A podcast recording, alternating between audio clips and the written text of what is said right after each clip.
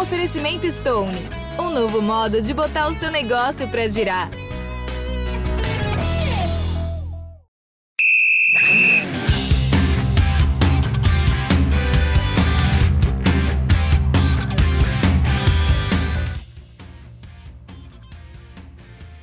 De dezembro de 2019, o Flamengo embarcava para o Mundial de Clubes. A data e a lembrança são importantes, pois marcam a coroação de um ano em que os torcedores puderam gritar um raro grito de é campeão e com muita imposição sobre os adversários, com as conquistas da Libertadores e do Campeonato Brasileiro.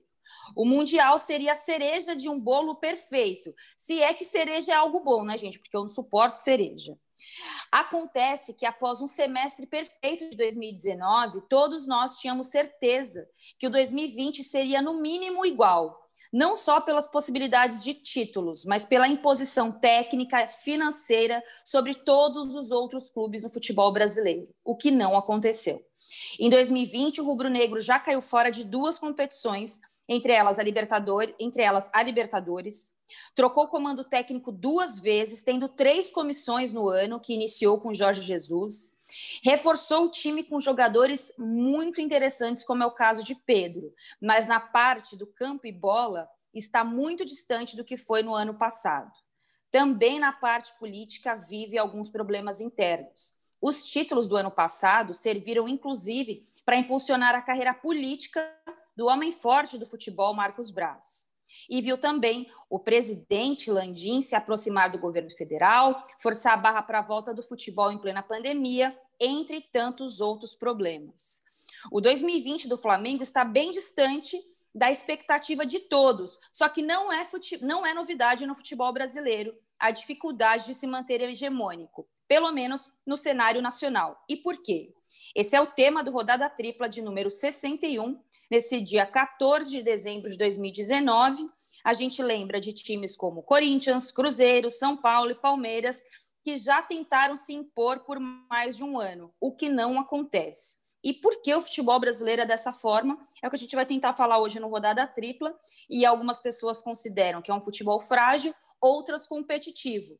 E eu queria ouvir das minhas colegas, é, nesse pontapé inicial desse programa que a gente pensa um ano depois do embarque do Mundial do Flamengo, qual é a visão de vocês? Se para vocês nós somos um futebol competitivo que não permite hegemonias, como a Juventus na Itália, ou se nós somos, é, de, certa fora, de certa forma, competitivos, onde é impossível traçar que um campeão se repita nos próximos anos. Bárbara, Amanda, Pode começar, Amanda. Manda bala.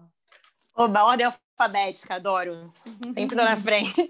Tudo bem, gente? Bom demais estar com vocês. Fim de ano chegando. Enfim, a é rodada tripla com certeza é uma das dos momentos de confraternização que a gente pode ter mesmo à distância nesse fim de ano difícil.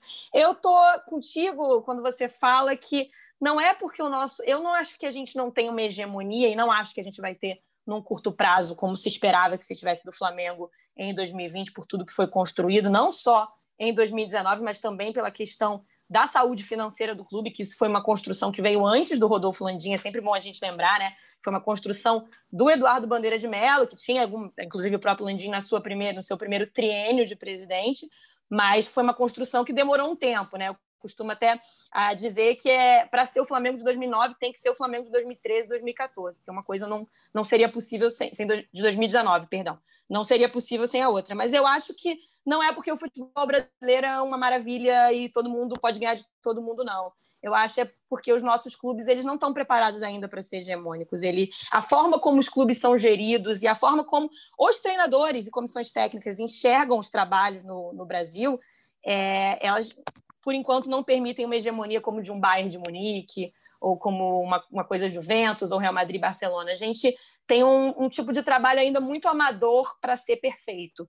Então, as nossas perfeições elas são sazonais. Então, a perfeição do Flamengo foi sazonal, a perfeição do Corinthians foi sazonal e a do, do São Paulo. E eu acho que os próximos anos serão assim. E eu acho que 2020 é um ano atípico também, por causa da pandemia. O futebol que a gente tem visto não é um futebol robusto de ninguém, não é não é só o Flamengo que não está jogando bem, né? até quem está dentro oscila muito.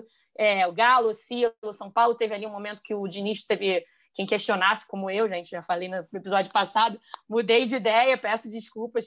questionasse o trabalho dele. Eu acho que a gente não é competitivo porque é legal ser competitivo. A gente é competitivo porque ninguém sabe fazer um trabalho longo e acima da média. Bárbara? Então, pegando muito carona na Amanda, boa tarde, boa noite, bom dia para vocês, meninas, e para quem está ouvindo a gente. Eu acho que além dele ter muitas questões para tornar o futebol ou um determinado clube uma hegemonia, eu acho que a questão de competitividade a gente não pode deixar de discutir o nível, né? Eu acho que o nosso nível hoje do futebol brasileiro ele é de médio para ruim. Ele tá, ele passa longe para mim de ser bom.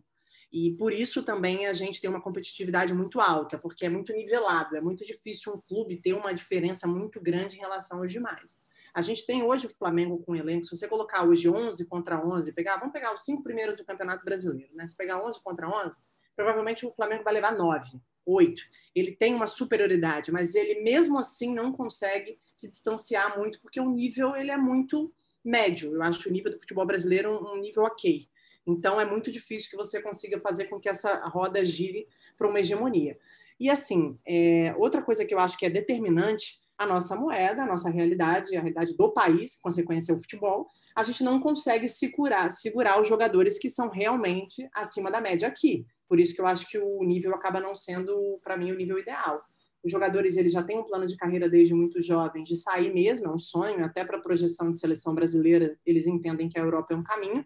E hoje em dia, como a nossa moeda é muito inferior à moeda da Europa, eles vêm aqui cada vez mais cedo e levam as nossas joias cada vez mais cedo. Então, quando a gente chega no futebol profissional, quem está aqui geralmente tem uma oportunidade ou outra em outro futebol emergente, como China, Arábia, e por isso eles continuam por aqui. Não estou dizendo que aqui não tem bons valores, mas assim, eu sou uma pessoa que eu olho para o futebol brasileiro de uma forma bem criteriosa. Eu acho que a gente está num nível muito abaixo do que eu gostaria. E isso acaba gerando mais competitividade. Então, não acho que é porque o campeonato é muito bom, porque ele é mais competitivo. Acho que é porque o nível realmente não é interessante. E aí, para eu não gastar tudo aqui, ao longo do podcast, eu acho que o Flamengo é um ótimo exemplo. Nem o Flamengo consegue ser hegemônico, para a gente entender como a nossa, nossa realidade é muito diferente da, da Europa, por exemplo, que é o nosso espelho, né? Bom, eu estruturei aqui três pilares para a gente trabalhar e para a gente dissolver um pouco esse assunto, né? Aspectos financeiros, é, aspecto político e a parte técnica, né? Porque uma coisa está diretamente ligada à outra, né? E eu acho que o Flamengo é um bom case para a gente avaliar o cenário do futebol brasileiro, porque nem o time mais rico do Brasil e que estruturalmente, financeiramente está bem organizado, né? É, consegue, como disse bem a Bárbara, se, se manter. É, e quando a gente fala em se manter, eu avalio sempre de dois pontos, não só o que ganha, mas o que compete para ganhar. Porque aí o cara tá ali, né, pau a pau com um ano sim, um ano também. Aconteceu já muito aqui de um time ser campeão no outro e no outro brigar pelo rebaixamento. É, eu volto sempre no Corinthians de 2012. O Corinthians 2012 foi campeão da Libertadores, campeão do mundo. 2013 foi lá para a parte de baixo da tabela e quase foi rebaixado com o Tite no tec, como técnico, né? Então, para a gente é, não misturar, assim, não gastar nossas balas em outros assuntos, a gente faz um geral aqui, conversando, começando com o nosso colega Rodrigo Vessoni, do site Meu Timão. Ele dá uma visão mais nacional, assim, do, um pouco maior, porque ele não considera, porque ele acha que é tão difícil a gente falar de hegemonia no futebol brasileiro com base aí no que a gente viu nos últimos anos no Campeonato Brasileiro. Fala galera, Obrigado pelo convite mais uma vez. Na minha visão, alguns fatores explicam essa falta de é, hegemonia no futebol brasileiro. A dificuldade de se criar uma hegemonia. É, a primeira, o primeiro motivo para mim é que sempre vai ter é, um adversário forte no ano. Então você pega o exemplo do Atlético Mineiro, que não brigou por nada o ano passado, não conseguiu lutar por nada é, os clubes brasileiros têm um poder regenerativo muito rápido, muito forte, os, principalmente os grandes. E aí em 2020 ele briga. Então o Corinthians desta vez não está brigando. Dá uma organizada, em 2021 pode, pode ser que vire um candidato ao título. O São Paulo, ano passado, não brigou. Este ano está brigando. Então o Flamengo não tinha, por exemplo, o São Paulo como adversário ano passado, não tinha o Atlético Mineiro. Este ano ele já tem. Então, é, o poder regenerativo no futebol brasileiro é muito grande nesse sentido. O segundo motivo para mim é que os clubes arrumam seus próprios problemas internos. Os próprios clubes, pela maneira que eles são é, conduzidos, é, que não são, na maioria deles, por, como empresas, e sim como clubes associativos, com seus diretores estatutários, com seus conselhos deliberativos, isso faz com que ah, você cometa erros ah, que a, deixa aflorar muitas vezes a emoção ao, no lugar da razão. Você tem pressão das torcidas organizadas que faz você também cometer muitos erros, não só jogadores, comissão técnica, mas as diretorias cometem também muitos erros a partir do, dessa pressão que acontece no futebol sul-americano e futebol brasileiro. Então, os clubes brasileiros eles arrumam seus próprios problemas internos. É, um terceiro fator para mim, nós somos um país vendedor e não comprador. Então, muitas vezes os times são desfeitos. O Corinthians, por exemplo, o time de 2012, 2013, uh, de 2015, na verdade, ele foi desfeito. O time campeão brasileiro, em janeiro, ele acabou. Você não pôde nem usufruir desse time. Então, esse para mim é o terceiro motivo. É, há uma perda natural de foco do jogador brasileiro, na minha visão também, que é diferente do europeu. O jogador brasileiro é, senta na vantagem, o jogador brasileiro senta na, no título, pega a taça, senta em cima e acha que aquilo ali está tudo bem. Foi um pouco o problema para mim do Corinthians, por exemplo, de 2013, quando fez um brasileiro péssimo, tinha sido campeão do ano mágico em 12 em 13 simplesmente faz um dos piores brasileiros em termos de gols marcados, mesmo tendo muita qualidade. Simplesmente os caras cansaram, eram campeões de tudo e não quiseram dar continuidade naquilo. Gente, o Vessone toca em três pontos aí que são fundamentais. Né? Eu vou começar por esse último, para a gente emendar também no outro Rodrigo, Capelo, é, porque ele fala também dessa questão da, da hegemonia, assim, que para mim é muito importante, é, é, é muito Significativo você pensar também que da questão hegemônica, a gente não tem um clube, a gente tem talvez um estado. Se você for pensar em São Paulo, por exemplo, que reveza ano sim, ano não, nos últimos antes do título do Flamengo, os últimos quatro títulos eram dois do Corinthians e dois do Palmeiras. O São Paulo é o primeiro tricampeão que tem do, do, Campeonato Brasileiro de pontos corridos. O Santos, campeão de Copa do Brasil, campeão de Libertadores. Então, um estado forte também a gente pode considerar, de certa forma, hegemônico. Lembrando, gente, quem estiver nos ouvindo agora, hegemonia não quer dizer que os nossos times vão brigar de igual para igual com o Bayern de Munique. É a hegemonia dentro do nosso cenário. Hegemonia e competitividade não quer dizer que o Flamengo agora vai poder jogar de igual para igual com o Manchester United, com o Liverpool. Isso aconteceu só no Mundial. é, mas eu quero dizer dentro do nosso cenário. Para a gente aprofundar um pouco melhor isso que disse o Vessone agora, vamos ouvir aqui um pouquinho também do outro Rodrigo Capello, porque ele fala um pouco dessa hegemonia por estados dentro do Brasil o assunto do episódio de vocês me interessa demais, que é a criação de hegemonias no futebol brasileiro. Eu quero chamar a atenção para o seguinte: apesar de a gente ainda não ter uma sequência de Juventus, Bayern de Munique, Paris Saint-Germain, clubes que ganham sistematicamente todos os campeonatos brasileiros em sequência, nós já temos aqui uma, uma concentração de recursos e, consequentemente, de resultados que é bastante evidente. Basta olhar que nos últimos cinco anos os campeões foram apenas Corinthians, Palmeiras e Flamengo. Se você puxa os, os anos anteriores, você encontra um Cruzeiro que só conseguiu ganhar 13 e 14 porque estava trabalhando com cheque em branco na mão do Alexandre Matos e isso causou problemas financeiros gravíssimos para depois. Quando você fala do Fluminense, que foi campeão em 10 e em 12, também era um clube que estava artificialmente né, puxado pelo dinheiro da Unimed. E, e, também ficou com problemas financeiros muito graves por não ter conseguido se estruturar naquele momento de grandes vitórias. Antes disso, a gente volta para Flamengo, São Paulo, Corinthians, né? A gente já não tem mais um futebol brasileiro em que chega o esporte, que chega o Bahia, que chega o Curitiba, que chegam clubes que nos anos 80 conseguiam competir por títulos e, e até ganhar, né? Estou falando aqui só de campeões brasileiros. Atlético Paranaense também vale a pena mencionar. Então, a gente já tem uma hegemonia de Rio e São Paulo. E não é dos, dos tais oito grandes, não. A gente está falando de Flamengo, São Paulo, Corinthians e Palmeiras. Esses clubes sempre chegam, eles ganham, eles revezam entre eles. O que a gente vai descobrir nos próximos anos, muito por causa do Flamengo, também por causa do Palmeiras, Corinthians e São Paulo estão com problemas financeiros graves e precisam se reorganizar, mas se eles conseguirem, eles vão conseguir competir também é se vai ter alguém capaz de furar essa bolha desses quatro clubes, né? E quando eu comprei aquela briga lá atrás, dos tais grandes clubes, e eu falei desses quatro, é bem por esse motivo. Bom, a gente tem uma, uma reunião aí de, de explicações interessantes que a gente pode debater, concordar ou não concordar.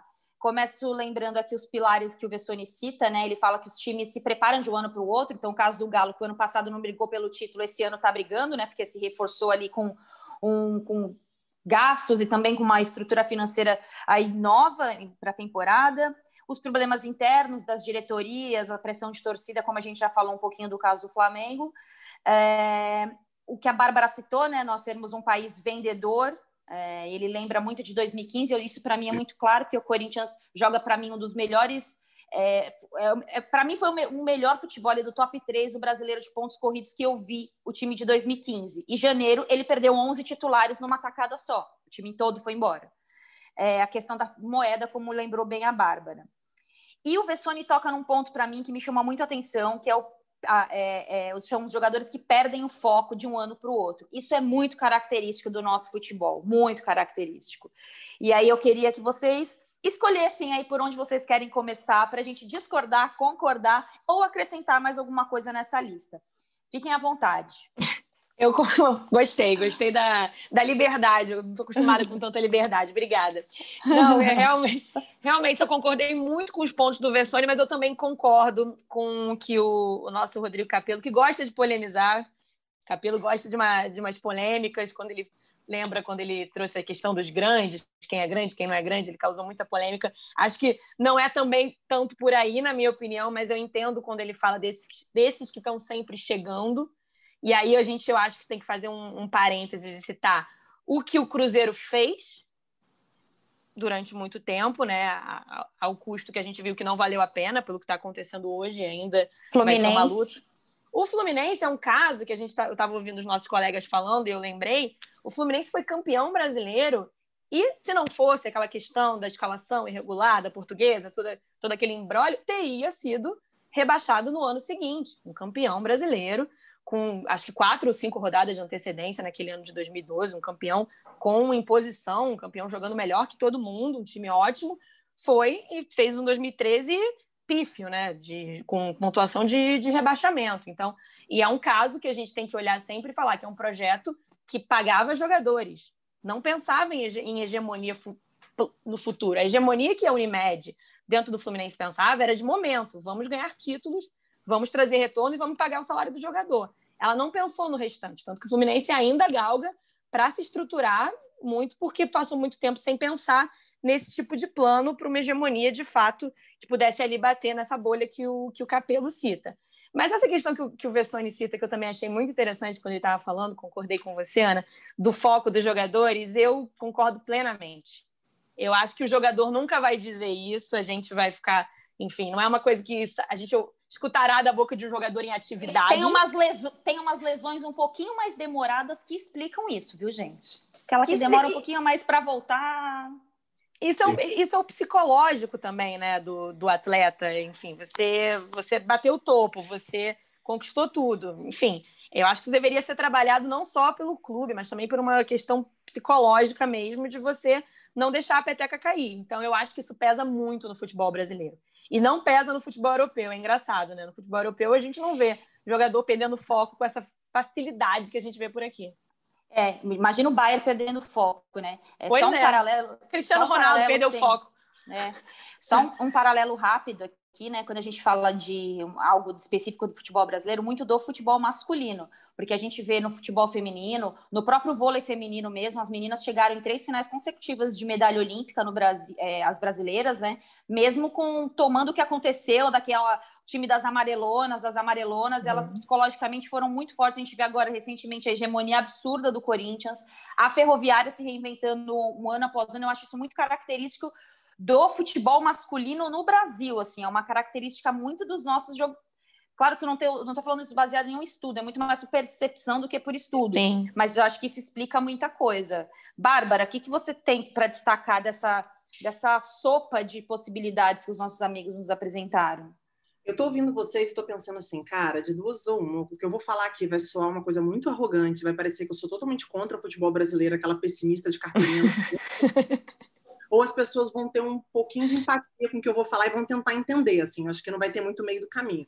Cara, a realidade é a seguinte: a gente tem alguns bons jogadores aqui. Só que o que é o jogador brasileiro hoje? Ou que vem para cá depois que não tem mais oportunidade nenhuma na Europa, e aí ele tem mercado no Brasil, ou o jogador que não conseguiu se destacar ao ponto de ir para a Europa. Aí entra e para um mercado emergente, ganhar muita grana e ficar aqui pelo Brasil, ele ficou pelo Brasil. Essa é a nossa realidade hoje. Eu acho assim, que não tem como fugir disso. O cara, o craque, muito acima da média, que treina pra caramba, joga pra caramba, que dá a vida, que ele já tá na Europa. Ele tá lá fazendo a carreira dele, ganhando em euro e construindo a carreira sólida, que eu acho que poucas pessoas é, não gostam de enxergar essa realidade, mas é a que eu vejo. Em relação à competitividade, eu não concordo com o Capelo, porque se a gente pegar todas as ligas do mundo, mesmo a gente tendo uma concentração em alguns clubes aqui no Brasil, a gente é o clube que mais diversifica em relação a oportunidades de título. Né? A gente vai pegar a era, a era dos pontos corridos. A gente tem o Corinthians, a gente tem o Cruzeiro, né? O Corinthians com quatro conquistas, o Cruzeiro e São Paulo com três, além de Flamengo, Fluminense e Palmeiras com dois troféus cada um, e ainda tem o Santos, que foi campeão uma única vez. Se a gente pegar o cenário do mundo, a gente tem uma oportunidade aqui no Brasil de ser campeão brasileiro, às vezes com menos, às vezes numa estrutura é, que não é ideal, como é o Flamengo de 2009. Qualquer um poderia aqui apostar que, em meio à temporada, a gente não imaginava que o Flamengo naquele ano fosse campeão brasileiro, porque eles bem lembrado. mais bem preparados, muito mais com uma estrutura mais consolidada, com um trabalho mais, mais bem realizado, mas foi um time que deu liga e as coisas funcionaram.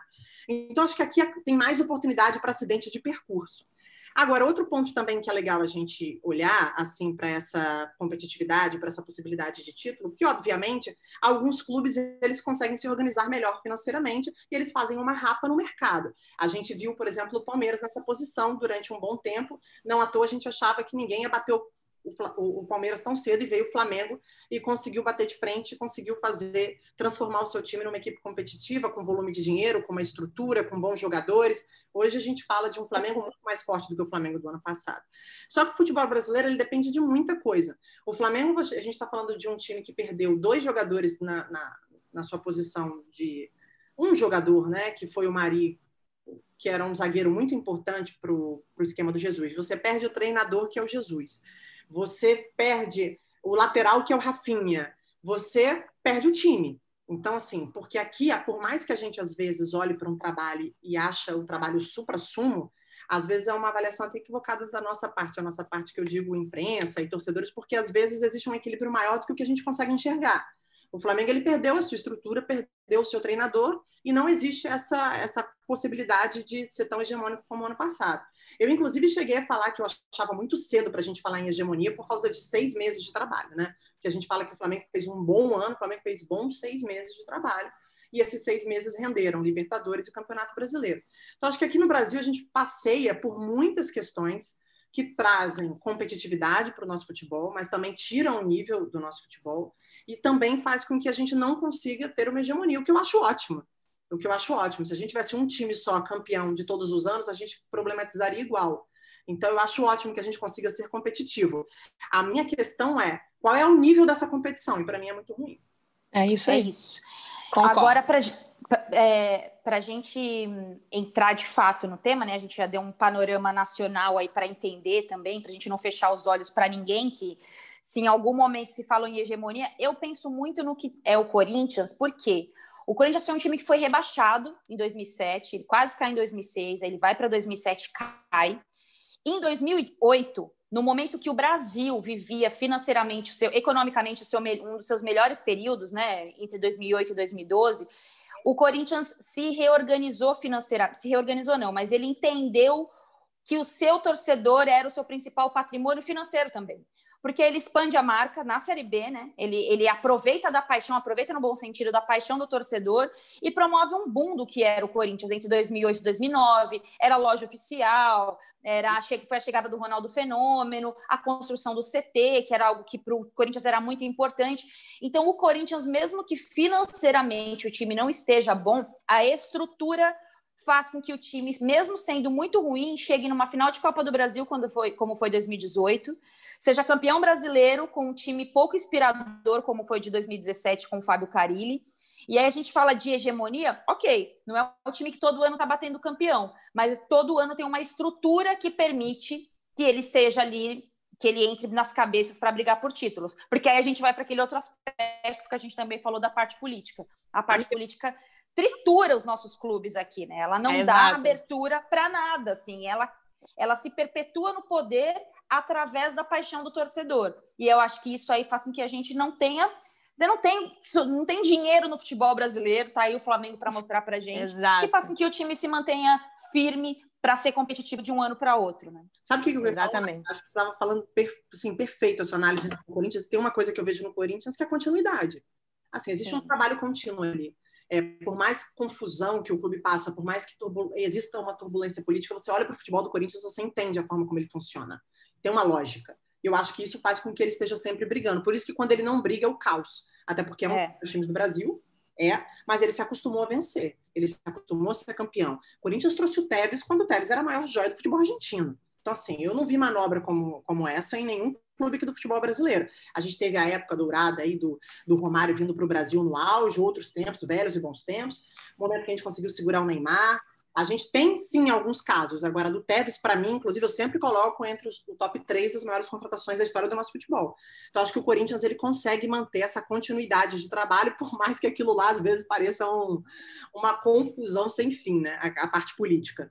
Nossos clubes é são sobreviventes ali no meio das, daquelas confusões do, dos conselhos deliberativos e as gestões. A gente, no fundo, o torcedor e os clubes são sobreviventes disso tudo.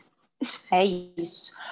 O Capelo fala sobre a questão financeira, né? Eu acho que esse é um ponto importante que a gente pode citar. O Flamengo, como abriu a, a fala da Amanda, né, no começo do nosso rodada, foi um time que se organizou com bandeira. A gente sempre cita aqui, a Amanda sempre fala sobre isso, né? Você foi um time itinerante que não tinha estádio, que passou um campeonato brasileiro é, sem ter a sua principal é, fonte de renda naquele momento, que era o Maracanã, né? De renda que eu digo, não, de participação da torcida não tinha. Sim. O Maracanã estava fora de hora e o Flamengo rodou o Brasil, o rodou o Rio de Janeiro praticamente jogando fora de casa e o Brasil também.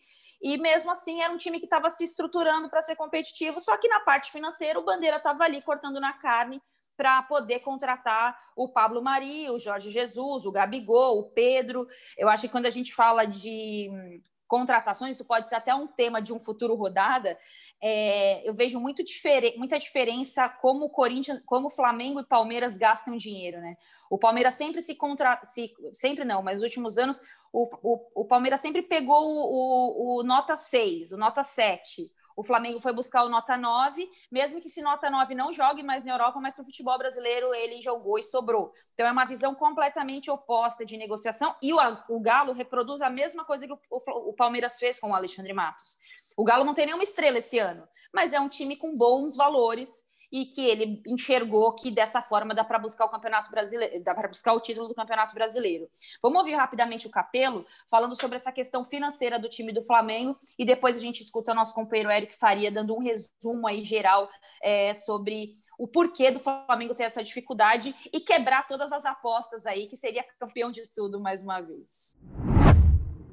O Flamengo, com as eliminações na Copa do Brasil e na Libertadores, antes do que ele tinha previsto em orçamento, tem pela primeira vez em muitos anos alguma preocupação com a parte financeira. E eu digo alguma preocupação e não crise, porque este Flamengo, apesar do orçamento que furou, não está em crise.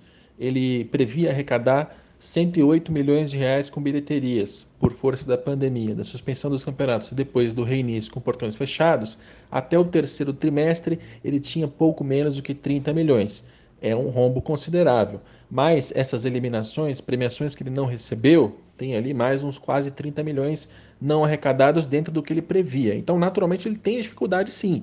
Mas ele tem também mais de 70 milhões em caixa, ele tem dinheiro a receber pelas vendas de jogadores, em especial do Renier. Então o Flamengo é um clube que não está em crise financeira. Tanto é que fez a opção de comprar o Pedro, né, uma, uma opção de compra que já estava combinada com a Fiorentina, é, em euros são 14 milhões de euros, dá mais de, de 66, quase 70 milhões de reais. É, mesmo com o câmbio disparado, o Flamengo pôde fazer essa compra, certamente é, vai pagar em parcelas, grande parte disso no longo prazo, mas é um clube que ainda tem capacidade de fazer isso, coisa que é Vasco, Fluminense, Botafogo, Cruzeiro, Santos, são clubes que não têm mais essa, essa capacidade de investimento. O Flamengo, claro, tinha toda essa previsão de, de orçamento envolvendo o Maracanã, que não aconteceu, não só para o Flamengo, mas aconteceu para ninguém. É, tinha também em relação às premiações de Copa do Brasil, que é altíssima, e de Libertadores também não rolou, mas mesmo assim tinha esse acordo para a compra do Pedro, quase 70 milhões de reais. Financeiramente, Amanda, o time segue organizado. É, tem algumas incoerências nesse processo que eu acho que é impossível a gente não fazer essa relação, embora não uhum. seja nada a ver uma coisa com a outra que envolve as famílias dos meninos do Ninho, né? Eu acho que é muito Já passou da hora to... de. Óbvio. óbvio não, e a gente não tocar nesse assunto falando da questão financeira de um time tão poderoso como o Flamengo pode soar até como uma incoerência da nossa parte. Mas falando sobre é, aspecto financeiro, dinheiro não é problema para o Flamengo se manter firme aí nas cabeças nos próximos anos, né? Como é que você avalia aí o futuro para os próximos anos com base no que foi esse ano da pandemia? Olha, não é nenhuma avaliação minha que eu vou, que eu vou trazer aqui. É ah, então a gente escutei... não quer. Não, é pelo que eu escutei, aí depois eu trago a minha avaliação. É pelo que eu escutei de quem está ali dentro, gente. Como para quem não nos escuta sempre, eu cobri o Flamengo durante três anos, então ainda converso com muita, muita gente do departamento de futebol. É, o Flamengo precisa vender jogador, mas isso não vai ser um problema. A única diferença que eu acho que a, não hegemonia sonhada, né, a não sonhada hegemonia nessa temporada, a não manutenção do bom futebol e dos resultados vai trazer é que o Flamengo vai precisar vender jogador. E no ano passado também precisou. Tanto quero comprar Renier, o Gerson. É, o Renier sai é, por 35 milhões, se eu não me engano, né? Que foi mais ou menos o mesmo preço que o Paquetá saiu no ano anterior e que o Vinícius saiu no outro ano. Então o Flamengo tem tido que fazer grandes vendas para continuar com a situação financeira confortável para manter esse topo e essa, esses grandes investimentos. Então vai ter que vender jogador.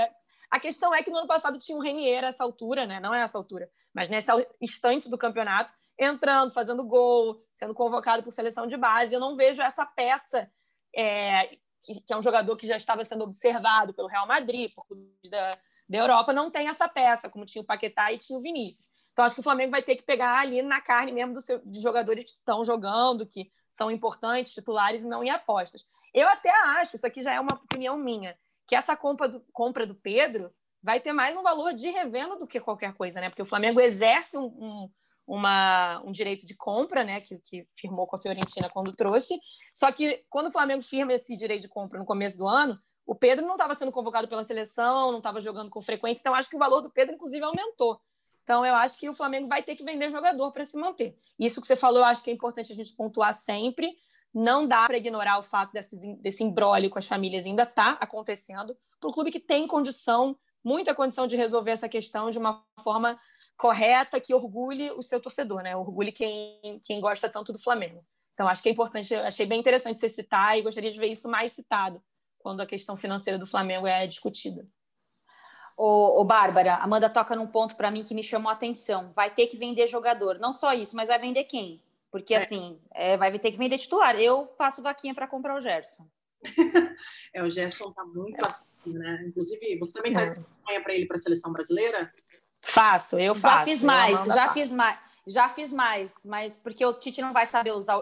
Olha, olha que arrogante, o Tite não vai saber. Ai, Tite, desculpa eu acho que ele tá perdendo um pouco o time do que é o futebol do Gerson para a seleção. Ele tá se perdendo no Flamengo e tá perdendo na seleção brasileira, né? Quem usa o Gerson não tem conseguido enxergar o que o Jorge Jesus enxergava nele, né? É, Só por isso também. Jesus, o Jorge Jesus é o pai da criança, né? Acho que o Jorge Jesus conseguiu tirar o melhor, além do, do rendimento do Gerson, o posicionamento do Gerson com o Jorge Jesus, para mim, também era a forma como ele deveria atuar. Mas, enfim, é... Gerson foi uma visão, só fazer um. O Gerson é um exemplo de, quando a Ana fala do tipo de contratação, né? Que me, chamou, me chama muito atenção, eu sempre gosto de lembrar disso. Porque ele veio, se eu não me engano, por 11 milhões de euros no, na janela do meio do ano passado. É, de novo, eu na minha fila de pedir desculpa, não acerto uma recentemente, tudo que eu falo eu errei. Porque eu, eu não sabia que o Gerson jogava essa bola, não sabia que o Gerson fazia o essa Gerson também não sabia, não. O Acho que ninguém sabia. sabia. Então, quando vi o valor que o Flamengo estava investindo no Gerson, um valor altíssimo para o mercado, é, falei, gente, esse pessoal tá maluco, né? Que, que, que viram nesse jogador? Enfim, quando ele saiu do Fluminense, ele nem jogava nessa função direto, então realmente é uma escolha, uma visão de mercado muito interessante. É, eu, eu tenho uma opinião muito impopular, né? Porque eu acho que o Thiago Maia está no mesmo nível que ele, mas eu sei que vocês vão me matar. Então vai ser meio difícil falar. Eu sobre... não acho não, eu não acho não. E eu acho, acho que tem jogos também, que eu, eu, não e tem jogos que eu prefiro o Thiago Maia ao Gerson. Exatamente. Enfim, mas eu sei que o papo hoje não é para falar sobre isso, mas um dia a gente fala sobre até uma posição que eu gosto bastante. Mas falando sobre as contratações, uma vez eu ouvi de um dirigente sobre venda que basicamente todo planejamento de quase todos os clubes do futebol brasileiro, se não todos, tem a venda de alguém, né? Tem a venda de algum jogador, porque a gente aqui é muito desorganizado. A gente já conta com uma venda que a gente nem sabe qual vai ser, a gente já se endivida por causa dessa venda. No caso do Flamengo, nem chega a ser uma dívida, porque o Flamengo está bem tranquilo em relação à sua, à sua relação com toda a, a, a estrutura que ele construiu nos últimos anos. Mas isso é, é uma, é uma para mim, é um olhar bem cultural de como a gente enxerga o nosso futebol, né? Então, assim, a gente tem um clube como o Flamengo que está muito. Tá tocando, um inter... tá tocando um interfone aí. É o meu, mas aqui em casa, aqui em casa não tá.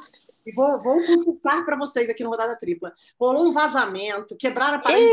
Ixi, da... Dramas reais, amiga. Inferno astral. Ué, uma semana antes do aniversário para receber é. filha vem de fora, não tinha que estar tá tudo redondo. Né? É, que loucura. Conclui, amiga, desculpa. Mas acho que chega a ser até uma questão cultural mesmo, viu, Ana? Acho que aí nem o Flamengo nem consegue não girar é, dentro dessa roda que é o nosso futebol. Infelizmente, é um clube que está muito bem, é um clube que conseguiu duas vendas aí nos últimos anos, que são vendas que todo clube fica torcendo para conseguir. Numa década, eles conseguiram duas, uma em cada ano, que foi o Vinícius e o Renier. Tem gente que passa 10 anos sem conseguir uma venda, uma, metade dessa. Então, é um clube que agora poderia enxergar, principalmente aqueles jogadores de base que são tão interessantes no processo de formação, para que ele não precise tanto ir ao mercado, ele poderia enxergar esse processo de uma forma mais madura, ele poderia utilizar mais esses jogadores numa transição, como faz em alguns casos. Mas eu acho que isso poderia ser mais fortalecido, já que é um clube que na sua base também é referência. Mas não, nós somos, gente, produto de venda. Então, hoje, o nosso futebol também enxerga que vamos fazer dinheiro com os garotos da nossa base e a gente vai continuar lutando do jeito que dá, trazendo gente de fora mesmo, trazendo jogadores que são acima da média para o Brasil. Vamos gastar o dinheiro que a gente tem, até porque muda, né? A política muda. Então, a gente faz política para o torcedor enquanto a gente está aqui. A gente não pensa no futuro do clube. Enquanto a gente não pensar no futuro do clube, a roda vai girar sempre assim. E nisso, é quando você fala, só para concluir, Aninha, de, dessa questão da venda, né? Eu acho que tem muito a ver com o tema do nosso episódio, quando a gente fala de hegemonia, porque isso é uma, algo que me chama muita atenção quando eu, eu gosto muito de analisar vendas e compras de jogadores, que é o teu poder de barganha quando você está forte, quando você está é, com o escudo financeiro na sua frente, né? Porque você vê numa janela, vai me, vai me falhar exatamente o número certo, mas na mesma janela que o Fluminense vendeu o Pedro, o Flamengo vendeu também para o futebol italiano o zagueiro Léo Duarte. Ah, ainda tem ele, sai, ele sai mais caro. Acho que o Pedro, se eu não me engano, saiu por 9 alguma coisa de euros e o Léo saiu por 10. Uma coisa parecida, mas gente, vamos a combinar que não Pedro dá, né? Não, mas a história do Pedro não tem parâmetro, porque é uma história muito complexa. Ele é complexo, sai por um preço, de barganha. O Pedro é, mas ele sai por um preço, seis meses, seis meses depois ele volta valendo quatro vezes o valor. É, não, não é. dá, gente. Tem alguma a coisa aí de jogador história quando, que não é. bateu para mim. Mas a forma como o clube vende, esse é meu ponto, Aninha. Quando você é, precisa vender ou quando você a tua, o teus, tua saúde financeira te permite negociar. Eu acho que isso que vai ser um pouco diferente para o Flamengo nesse ano que não conseguiu manter o que achava que fosse manter tecnicamente em campo, porque o poder de barganha diminui quando você precisa vender, ou quando você quer vender ou você precisa para pagar as contas no fim do mês. É isso é mesmo. tudo na vida, né, gente? Não, e você está certa, é. é. você tá, tá, tá certo em lembrar isso, porque o Juvenal Juvencio, que para mim fazia as melhores vendas de jogadores da base no São Paulo, era um o São Paulo é um fenômeno em vendas, né? O quanto ele lucra com venda. Eu lembro que foi assim com Casemiro, Lucas Moura, é, recentemente com vários nomes, assim, é, o São Paulo sempre vendeu muito bem. E o Juvenal sempre falava: olha, eu formo Tô desde o começo investindo no garoto, eu vou dar o preço. Então era uma outra fase do São Paulo que permitia com que o time negociasse melhor esses valores. Agora eu vou dar um spoilerzinho aqui de uma opinião bem popular que eu tenho, e eu nunca falei isso em nenhum programa, eu não sei quais, quais, são os critérios técnicos de trabalho de base do Rogério Ceni. Eu não vejo o Rogério com essa facilidade. Eu acho que é o calcanhar de Aquiles o trabalho dele. E daqui seis meses a gente vai voltar a falar sobre esse assunto. Podem me cobrar. Favorita aí que a gente e me cobrem depois. Salvo, porque salve ele... da Prim. Eu concordo. Eu não, porque assim, cara, eu, eu lembro também. dele, eu acompanhei ele como jogador no São Paulo. É, acompanhei muito o trabalho dele no Fortaleza também. Eu eu não sei qual é o perfil do trabalho de com garotos da base do, do Rogério. Para mim, tem um caso que chama muita atenção: ele improvisar o René na lateral e não colocar o. Como é o nome do, do, do reserva na lateral do outro lado? Mateuzinho, Mateus? Mateuzinho, Mateuzinho. Naquele que jogo é era Mateuzinho. É. é. é. é, é aquele, esse tem o é Ramon também, que é bom na outra lateral. É. Pois é. Então, assim, eu, eu não sei, eu, eu, acho que voltaremos a falar sobre esse assunto em algum momento. É, para a gente encerrar o nosso rodada e para a gente falar da parte que a gente mais gosta, que é a parte técnica, é, a gente convida aqui, né? A Amanda conseguiu ouvir o nosso colega Eric Faria, que fala muito sobre os aspectos políticos, sobre a parte técnica da dificuldade do Flamengo seguir essa hegemonia da virada de 2019 para 2020. Oi meninas, um abraço para todo mundo que está ouvindo a gente aí no Rodada Tripla. Bom, não é uma pergunta muito fácil de ser respondida essa questão do domínio no futebol brasileiro por um time, né, por alguns anos. A gente até teve o São Paulo, né, na década passada ganhando três vezes consecutivas o Campeonato Brasileiro, mas nem por isso ficou estabelecido assim um, um domínio absoluto do São Paulo, né, até porque não conquistou outras competições importantes também naquele período. Bom, falando especificamente do caso do Flamengo, o que, que eu acho que aconteceu? O Flamengo até se planejou corretamente, investiu em novos reforços, incorporou gente boa ao elenco, mas a pandemia e a saída do Jorge Jesus é, deram um baque em todo o planejamento rubro-negro para 2020. E a escolha do substituto foi desastrosa, na minha opinião. Acho que o Domenech é, foi uma aposta e valem as apostas, mas não deu certo, enfim. E isso acabou também tirando toda a capacidade de o Flamengo ser dominante no cenário que muita gente imaginou. Agora, é fato também que o Flamengo hoje vive uma turbulência política e isso também contribui. A gente está vendo o problema na renovação do goleiro Diego Alves, por exemplo, porque tem dois aspectos aí que eu acho que precisam ser levados em conta. Claro que a questão econômica ela é importante. Obviamente, é, o Flamengo hoje é um clube que sabe fazer contas né, e se planejar para o futuro nesse, nessa questão financeira, mas há também um aspecto político. A gente sabe que o vice-presidente de futebol do Flamengo, Marcos Braz, não se dá com o vice-presidente de relações externas, o, o BAP, enfim, e isso gera conflitos internos. Há uma turma que apoia o Braz, há uma turma que apoia o BAP, e eu acho que essa renovação do Diego Alves ela está no meio desse, desse fogo cruzado. Agora, é, eu acho que assim, tecnicamente, a principal causa do Flamengo não conseguir ser mais dominante em 2020 como foi no ano passado, acho que foi uma questão mais assim de, de técnico mesmo do que propriamente de bastidor, de política. Acho que mesmo com as brigas que elas iriam acontecer normalmente, se o Jorge Jesus tivesse permanecido no Flamengo, acho que sem sombra de dúvidas o Flamengo hoje estaria numa situação mais confortável no Campeonato Brasileiro e não sei se teria sido eliminado já das duas Copas, né, do Brasil e da Libertadores.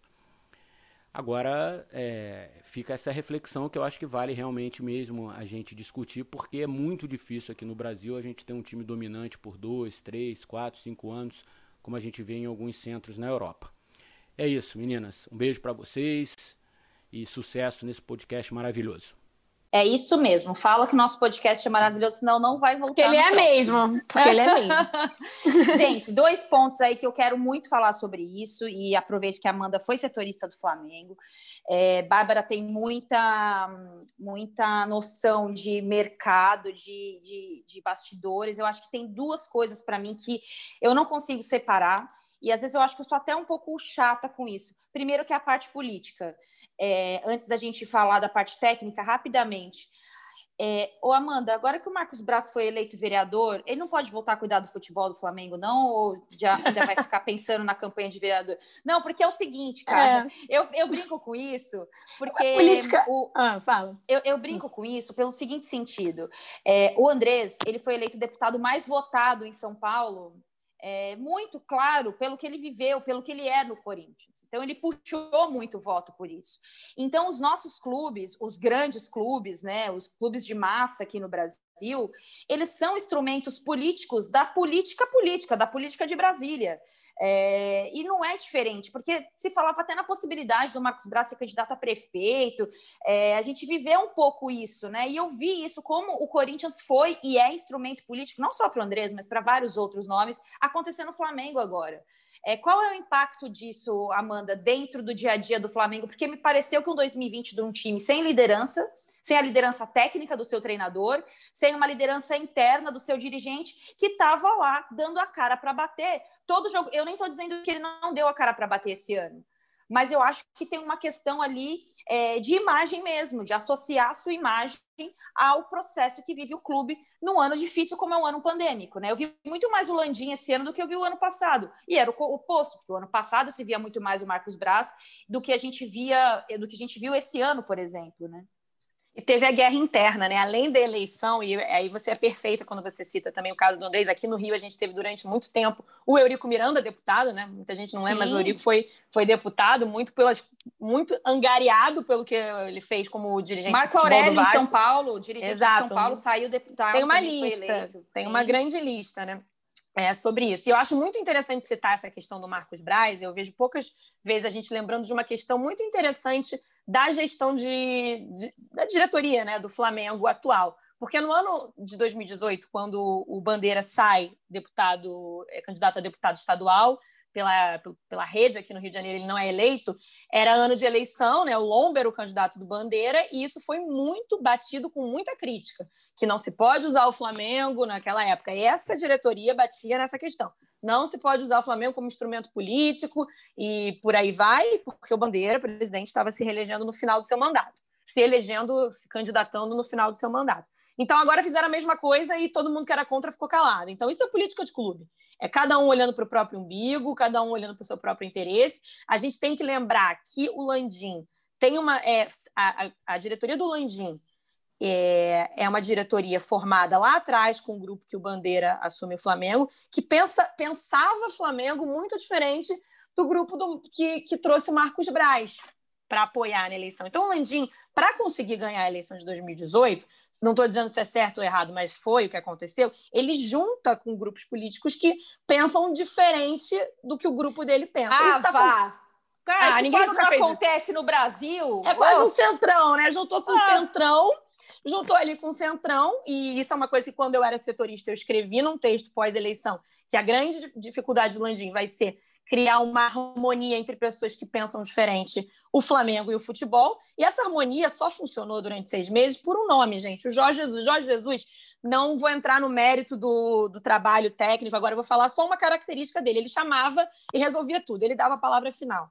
E aí ele sai e fica uma coisa meio esquisita ali, uma coisa também meio todo mundo querendo meter o dedo e, e, todo mundo querendo para a Europa contratar treinador, todo mundo querendo dar opinião. Aí, enfim, virou uma salada e a gente sabe que tem uma briga política entre o Marcos Braz e o BAP, quando, que, que, é um, que é um dirigente forte do Flamengo, como bem o Eric citou. É, é, um colega nosso falou no começo do ano e é uma grande verdade. A política do Flamengo é uma armadilha para o Flamengo. E, e olha, vou dar, não quero ser a, alarmista. Ano que vem tem eleição, promete ser ainda pior. Então, é, ano que vem tem eleição no Flamengo, promete ainda ser pior, porque ninguém sabe direito como essas alianças vão se manter. Mas eu acho que o, o Flamengo precisa, a diretoria do Flamengo precisa olhar no espelho e ver quem nós vamos ser a partir do momento que as coisas não estão mais dando certo. Que tipo de dirigente nós seremos? Porque tá, tá, eles não estão conseguindo se enxergar direito o que eles são, o que eles querem ser. Filosofei. Não, mas. Posso... Militei. Então, filosofei, filosofei. Assim, porque realmente eles têm que saber que tipo de, de gestão eles acreditam nesse momento. Ah, eu queria muito, cara, vir com a Amanda agora, ou porque ela, enquanto ela falava, eu estava aqui pensando e até rindo um pouco, a gente está em vídeo, porque o que, que o Flamengo fez no ano passado, cara? Assim, para mim está muito claro. O Flamengo se tornou um time campeão. Aliás, a chapa dessa, dessa, desse movimento político que assumiu o Flamengo era o time. Como é que era o nome da chapa? A chapa era. É, Essa agora, a, a do Bandeira era campeão do mundo, eu acho, né? Essa é essa foi a Unifla que uniu todo mundo. Essa Não, a chapa do Landim. Não, mas eu, eu acabei de esquecer. Voltamos para vencer, vamos vencer. É, só Cara, preciso lembrar, porque para mim eu falei, é, é, a cara dessas pessoas que faziam parte, que fazem parte da política do Flamengo, elas estão única e exclusivamente interessadas em transformar esse time num time campeão e, e vai custar muito caro para esse clube. Eu sempre enxerguei dessa forma. E o um ano passado, o que, que aconteceu? O Jorge Jesus veio, além de ter se tornado o treinador referência que foi, também não vou discutir a parte técnica, mas ele virou dono do clube, né? Acho que a gente tem que concordar que ele falava sobre o clube, ele falava o que, que o clube tinha que fazer, ele olhava para o futuro do clube, ele falava quem que tinha que contratar, só ele falava. Questionou a venda do Renier, né? Acho que teve até essa, essa, esse imbróglio ali, essa, você lembra que ele criticou a venda do Renier? eles assim tudo que foi tudo que era potencializado em relação ao trabalho desenvolvido dentro do Flamengo seja dentro ou fora de campo estava na voz do Jorge Jesus e o Marcos Braz vinha para bater palma para dizer olha como é que eu sou bom eu trouxe esse cara olha como é que as coisas estão funcionando esse ano que a gente está conhecendo quem são essas pessoas que comandam o Flamengo porque é um ano de entre aspas uma pequena crise então, agora que as pessoas precisam colocar as cartas na mesa e entregar um trabalho bem feito, entregar uma, uma reestruturação, pensar o futebol de uma forma mais profissional. E eu não vejo essas pessoas pensando nisso, porque o problema do BAP e do Marcos Braz não é de hoje. Eles já batem cabeça, só que quando tudo vai bem dentro de campo, a gente questiona muito menos. Mas essa a gente sabe que é uma guerra antiga. Agora que vem a crise, vem tudo junto. Então, assim, é. agora a gente vai conhecer quem comanda o Flamengo, porque eu falei e volto a repetir, é uma opinião hoje mais popular, mas já foi muito impopular, já tomei muita porrada por causa disso. O time campeão do Flamengo é um time de cinco, seis meses, não mais que isso. Antes da, da parada para a Copa América, a gente só dava porrada no Flamengo, porque quando que o Palmeiras vai ser campeão? Eu sei que eu fui cobrir a seleção na Copa América, meu último Seleção Sport TV foi o Maurício Gagliotti projetando quando o Palmeiras seria campeão brasileiro. Então, vira a chave, chegam cinco jogadores. Oi, gente Chega o Jorge. Tem ninguém para falar para não fazer isso que isso zica? É, assim, esse ano que a gente vai conhecer. E assim, eu, ano que vem, se o Flamengo não ganhar nada esse ano, e ano que vem for ano de eleição, sai da frente. Eu não queria ser, eu que não quero ser setorista do Flamengo. Já, já paguei minha cota de setorista do Flamengo, enfim, já, já cobri duas eleições, estou passando para os meus colegas, vou só Mentira, se me mandasse meu chefe ficar lá, eu vou, gente. Mas enfim, já. Porque não é fácil cobrir essa eleição, não é fácil. Posso falar só mais uma coisa aqui? É, eu acho que o Flamengo deu vários indícios de que ele tinha problemas na sua política e o Ninho é um indício. É um Sim. Só que quando o futebol ele mascara muito, porque esportivamente, quando as coisas acontecem, a gente coloca o resto todo para debaixo do pano, não a ah, gente aqui. Mas a grande maioria, a gente sabe disso. Então, claro, assim, claro. vou dar um exemplo aqui, não vou citar quem é, porque eu não vou fazer isso, mas tem um jogador que dizem que está indo para a noite direto de um clube aqui no Brasil. Dizem que ele faz noitado o ano inteiro. Agora que o time está numa sequência ruim, resolveram falar que esse, esse jogador vai para noitada. Então, assim. Oh, ele estava indo no ano passado já, hein? Ele estava indo já no ano passado. Precisamos falar é, porque também claro. Então, esse é o futebol. Infelizmente, o futebol ele não é. A gente não consegue ter um olhar, a gente, né, o todo, não consegue ter um olhar profissional. Quem dirá o clube um clube como o Flamengo. Eu lembro, gente, do Bandeira de Melo, eu nunca vou esquecer disso, cara. Para mim foi uma imagem que me marcou muito. O Bandeira de Melo, antes disso tudo acontecer, do Flamengo ganhar tudo, o Bandeira de Melo sai da política do Flamengo vaiado no Maracanã. Sim. É porque depois a gente bate palma, os torcedores acham o máximo, porque com a reestruturação provocada pela política que ele conseguiu desenvolver, não, ele não é perfeito, acho que ele, é, ele errou em muitos pontos, o Flamengo colhe os frutos hoje. Mas a gente não consegue enxergar que quem está lá hoje pode destruir o que foi feito porque está ganhando. Então, enquanto ganhar, a gente não mexe. Agora eu quero ver se não ganhar. Aí a gente vai ver quem está fazendo política e quem não está. E o Flamengo tem uma questão muito grave, né? Que é quase é, física, é, é, beira até um pouco a questão da, do distanciamento, que ele é físico, mas ele também é, entre muitas aspas, emocional, né? A Gávea não dialogar com o Ninho do Urubu, né? E a gente vê esse problema agora na questão da renovação do Diego Alves. Para quem está acompanhando né, esse embrólio, é basicamente o resumo da ópera é esse. Quem está ali no, no campo, né, na grama, no CT em Vargem Grande, não conseguir ter o melhor diálogo com quem está no ar-condicionado aqui na Gávea, de frente para a Lagoa. Complicado. Vocês renovariam com o Diego Alves? Eu sim. Não sei. Silêncio. Eu... muitas dúvidas. Assim. Eu não acho de. Eu acho Principalmente o Flamengo, que é um clube que conhece é, e já teve seus anos muito prejudicados por questões envolvendo goleiro. O Flamengo perde. Copa do Brasil e uma Sul-Americana. A Sul-Americana nem tanto. Não, mas assim, falar... o Flamengo passou muito perrengue por causa de goleiro não só pela questão técnica, mas também pela questão anímica de uma pessoa Vestiário, que né? na hora é. que tiver que mandar o A ou o B para PQP, é o cara que vai fazer, entendeu? E já perdeu o Rafinha, que dizem que era uma, uma liderança é. muito importante desse elenco, né? Você tem razão. Verdade. Sim, batemos uma hora de, de rodada, mas eu não posso deixar de falar da nossa parte preferida. A gente deixou para o final e vai acabar falando rápido, que é o aspecto técnico, né? É, é eu gosto sempre de lembrar que essa gestão ela contratou quatro técnicos. Desses quatro técnicos, um deu certo, que foi o Jorge Jesus. Essa mesma gestão acreditou no Abel, e eu lembro exatamente tudo que aconteceu com a chegada do Abel, a frase clássica que é: o Flamengo é Abel Braga. Essa gestão também foi fazer todo um circo aí para contratar o Domenech Torre, né? A frase que eu lembrava também, ah, o Flamengo montou um RH na Europa para contratar um treinador. Irmão, não é por aí, né? Vamos com calma. Só que dessas e terminou com a contratação do Rogério Ceni, que eu ainda considero uma contratação muito legal. Espero que ele confirme aí um pouco da nossa expectativa em relação ao trabalho que ele fez no Fortaleza com a chegada dele no, no Flamengo. O Flamengo é, perdeu o seu, o, perdeu o Jorge Jesus, que eu acho que faria com que o Gustavo Henrique jogasse melhor, com que o Léo Pereira jogasse melhor. Eu acho que o time melhorou em relação ao ano passado. Eu não acho que o time piorou, mesmo perdendo o Pablo Mari. É, para mim, a questão é que o time é mal treinado mesmo. Treino, jogo e treino, sabe? Ele não é mecânico com as suas ações. Isso reflete Sim. no jogo e ele acaba sendo resolvendo seus jogos sempre no aspecto individual. Um dia que o Gabriel está inspirado, um dia que o Pedro está inspirado, um dia que o Everton Ribeiro está inspirado. E o futebol, ele é inspiração até a página 2, né? 90% transpiração e 10% de inspiração. Um dia que não está inspirado, toma porrada como tomou do Racing. E eu repito o que a gente falou na semana passada. Eu até hoje não entendo como o Flamengo caiu para o Racing. É um time muito inferior, muito. Mas, enfim. É... Trouxe nomes interessantes, né? Talvez supervalorizados, como o caso do Michael, mas trouxe, o próprio Léo Pereira, mas trouxe, e trouxe o Pedro, que eu acho que é o upgrade aí do time campeão e que poderia é, pode ainda fazer muito mais pelo Flamengo, mas eu acho que tem uma questão de liderança ali também que inibe o Pedro de ser mais o que ele é. Eu acho que isso, uhum. para mim, é muito determinante, muito. Enfim, é, Bárbara, é um time que mudou, perdeu sua comissão, mas ainda assim, se você colocar um, um a um do Flamengo com todo o futebol brasileiro, o Flamengo vai ser melhor que todos os outros times. Estou é. muito errada? Não, está certíssimo. Eu até abri falando sobre isso, né? Pegar 11 contra 11, pegar os cinco primeiros, o Flamengo vai ganhar pelo menos 9. É. Tudo, né? Assim, né? Se você for olhar até para o cenário sul-americano de Libertadores, talvez é. seja até melhor que o River Plate. É, então, também acho. Também acho que nesse quesito aí você está perfeito. Em relação também ao jeito de jogar, o estilo de jogo, eu acho que o ano passado a gente tinha uma coisa mais consolidada, a gente tinha um trabalho que acontecia, a gente via o trabalho em campo.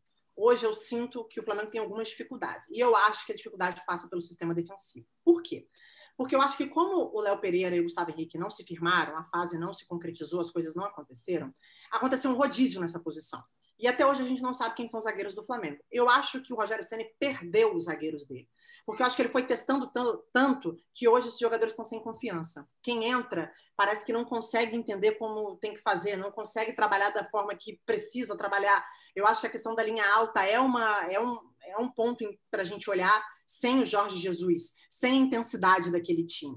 Então, eu acho que tem algumas coisas que foram, que ficaram pelo meio do caminho por conta dessa interrupção do trabalho do Jorge Jesus, que era um trabalho que você olhava para o campo e identificava no primeiro momento que estava sendo feito. Então, acho que esse ano, por conta de algumas peças, aí eu não estou nem aqui para dizer quem é melhor, quem é pior, mas por conta de algumas mudanças, eu acho que o Flamengo tem tido mais dificuldade em encaixar o seu jogo. Por isso que passa a sensação de que muitos jogos são vencidos num acidente, né? Muitos jogos é. são aquela bola que entra, é um dia do Arrascaeta, é um dia do Bruno Henrique, o Everton Ribeiro, para mim, que é um dos melhores jogadores desse time, que tem mais regularidade, para mim, é um dos jogadores que tem, consegue ter uma regularidade maior. Então, eu acho que, assim, perdeu. Perdeu aquele Flamengo do Jorge Jesus ano passado, que não só era vencedor, como também tinha um jeito de jogar, uma intensidade de jogo bem particular, bem diferente do que eu vejo esse ano. Amanda? Você falou da linha alta, Babi. Quem frequenta, assim, conhece, conversa com pessoas que assistem aos treinos do Flamengo nos últimos anos, fala que a linha alta era obsessão, que o Jorge Jesus era obcecado por treinar aquela linha alta. E era uma coisa que até comentei com, com o nosso colega Eric, Eric Faria no ano passado, que chamava atenção, inclusive você assistindo ao jogo pela televisão, que o Jorge Jesus, quando o Flamengo estava defendendo em frente à área técnica dele, ele praticamente parecia um flanelinha ali, né? Que ele ficava com a mão ali. E essa linha, essa forma de jogada dessa linha foi completamente perdida. E aí eu acho que eu discordo um pouquinho de vocês porque eu acho que cai muito o nível técnico sem o Pablo Mari. Não vejo nem o Léo Pereira, nem o Gustavo, muito menos o Gustavo Henrique, nada pessoal, mas muito menos o Gustavo Henrique com, com o mesmo nível ou parecido com o que o Pablo Mari tinha. E o Flamengo perdeu, além do Pablo Mari, durante muito tempo, muita rodada, o Rodrigo Caio. Então, criou uma insegurança muito forte ali no sistema, porque nenhum dos dois, além de tudo, estavam com a confiança alta, enfim, estavam com a confiança super baixa. E eu acho que o Flamengo era um time que tomava muito pouco gol. Nunca vi, tipo, fazia muito tempo que a gente não viu o Flamengo tomando tanto gol. Mas aí o que vocês falaram no começo também é muito, é muito interessante, né? Porque no aspecto técnico, o veio no começo do ano um jogador que faltou em 2019, né? Que foi o Pedro. Era o jogador que faltava, era o jogador que na, na hora que o Flamengo precisava, o Flamengo não tinha, o tal do, entre aspas, o avançado para ali, para ajudar o Flamengo em determinado momento. Então, eu acho que o Flamengo, tecnicamente, se reforçou, se reforçou com peças que todo mundo achou que eram boas. Não dá para a gente vir aqui dizer que sabia que o Michael não ia dar certo. O Michael foi a revelação do Campeonato Brasileiro e muita gente. A Bárbara, a Bárbara, sim, a Bárbara. É verdade, eu não. Eu lembro não. disso, eu lembro claramente. É, a Bárbara disso. é verdade, Babi, verdade. Mas assim, era um jogador que foi disputado claro. no mercado, né? Na janela pra caramba. O Léo Pereira é um jogador que, até onde eu sei, foi o próprio Jorge Jesus que quis. Então, e o Gustavo Henrique também. O Gustavo Henrique eu não sabia, mas o. Tá vendo? Mais um. Ele que quis essa zaga e foi embora. É né? por isso que eu tô falando foi... assim, gente. É, é, o que eu acho, tá? Eu acho que o problema não é a linha alta ou a linha baixa. Ela é um aspecto que dá o problema porque o time é mal treinado. Eu acho eu que o time tenho... foi mal treinado. Eu não tenho mal... É. Sim, o time é mal treinado. 2020 é. do Flamengo é um time mal treinado. Eu tenho dúvidas se o Jorge, se o, o, o Gustavo Henrique e o Léo Pereira não performariam melhor na mão de outros treinadores. Eu tenho sinceras dúvidas disso. Eu não, eu não consigo falar que eles não servem mais para o Flamengo, que eles são ruins, que eles não são bons zagueiros. Eu não tenho como falar isso, porque eu acho que é impossível o Léo Pereira, que fez um bom campeonato no ano passado com o Atlético Paranaense, tenha desaprendido de jogar futebol. O Gustavo Henrique é a mesma coisa. São perfis diferentes do Pablo Mari, que para mim tinha um contra um que não era muito bom, mas ele tinha uma saída de bola para um time que joga no campo de ataque funcionava muito bem. Agora, eu não consigo falar que a, é, é o, o, Gustavo Henrique e o Léo Pereira não são bons zagueiros, porque eu não sei como é que é que eles estão treinados dentro desse time. Eu acho que tem uma. A gente eu, pelo menos, vejo muitas pessoas, não o nosso caso, fazendo uma avaliação muito mais de fora para dentro do que de dentro para fora. Porque, para mim, o maior problema defensivo do Flamengo é o time deixou de combater. E ele deixou de combater lá na frente. É o time que perde a bola muito mais fácil no famoso perde pressiona no campo de ataque, os, os atacantes não voltam mais. O, o, Bruno Henrique não tem mais aquele poder de marcação de voltar até a intermediária para fechar o passe, para dificultar o ataque adversário. O Flamengo roubava muito bo muitas bolas na entrada da área, porque aí facilitava o toque com o Arrascaeta e o Everton Ribeiro. Por isso que você tinha o Gerson e o Arão sempre muito bem ali ocupando o campo defensivo quando o time precisava recompor. Então, assim, Claro que tem os erros individuais dos dois na temporada, tanto do Léo Pereira quanto do Gustavo Henrique, mas eu, nesse momento, eu prefiro não é, carimbar na testa deles que o problema do Flamengo são os jogadores. Eu acho que, é, para mim, é um time extremamente mal treinado e que baixou a intensidade física em relação ao ano passado pelo desinteresse da maioria das pessoas que trabalham no futebol, jogadores, preparação física, a troca de preparação física, da preparação física também. O Flamengo está indo para a terceira preparação física no ano, no ano pandêmico. Isso tem um, um impacto direto na performance de cada jogador. Então, eu acho que tem muitas avaliações individuais que eu vou um pouco contra aí da maioria, porque um time mal treinado como esse, que assim, eu não estou criticando que o, o, Rogério não é bom, o Domino não é bom, é por falta de treino, de tempo, pelas características dos treinadores. É, eu acho que tecnicamente o time poderia ter pelo menos um pouco mais de nível coletivo melhor. Coletivamente não tem nada do Flamengo. Não tem nada que você é. vai lembrar do Flamengo de 2020 coletivamente. Nada, nada. Nada funciona bem. A não ser as laterais, o Isla, para mim, que é um ótimo lateral, né? principalmente ofensivamente. Mas eu acho que 2020 é um ano muito mais individual do que coletivo até aqui, né? Pode ser que acerte para a reta final do campeonato. Acho que não. Acho que não, acho que, que tá ruim. Mais alguma coisa, considerações finais para a gente encerrar esse super rodada de mais de uma hora? Rodada do. Hã? Fala aí, amiga. Não, ia falar que sexta-feira é seu aniversário, era minha consideração final pra gente. que era rodada da semana do seu aniversário. Aniversário de Bárbara Coelho essa semana, gente. Mandem parabéns no Insta. Mandem parabéns. Um ano dele, né? Um pouquinho de energia boa vai sempre muito bem. Não é só pra velhinha, guarda pro ano que vem, pra gente dizer que não fez aniversário esse ano, gente. Porque esse ano Sim. não dá. Eu, eu, nem, eu nem considero que eu fiz aniversário. Isso aí. Comemora ano que vem. Eu não vou tomar a data, inclusive. Exato, exato. ah, é isso, né? Um beijo para vocês. Obrigada. E a gente se fala durante a semana. É isso, gente. Só lembrando que faltam duas rodadas para acabar o ano no futebol brasileiro, só que tem mais rodada do ano que vem. Tô é, sério, sem comentários. Tem duas rodadas para acabar o ano, mas ainda tem rodada no ano que vem. Bom, queria agradecer os nossos convidados hoje, Eric Faria, Rodrigo Capelo, Rodrigo Vessoni, que compartilharam aí das suas opiniões para a gente fazer esse longo debate sobre a hegemonia no futebol brasileiro. A produção é nossa, a edição é do Maurício Mota e do Bruno Mesquita, a coordenação é do Rafa Barros e a gerência é do André Amaral.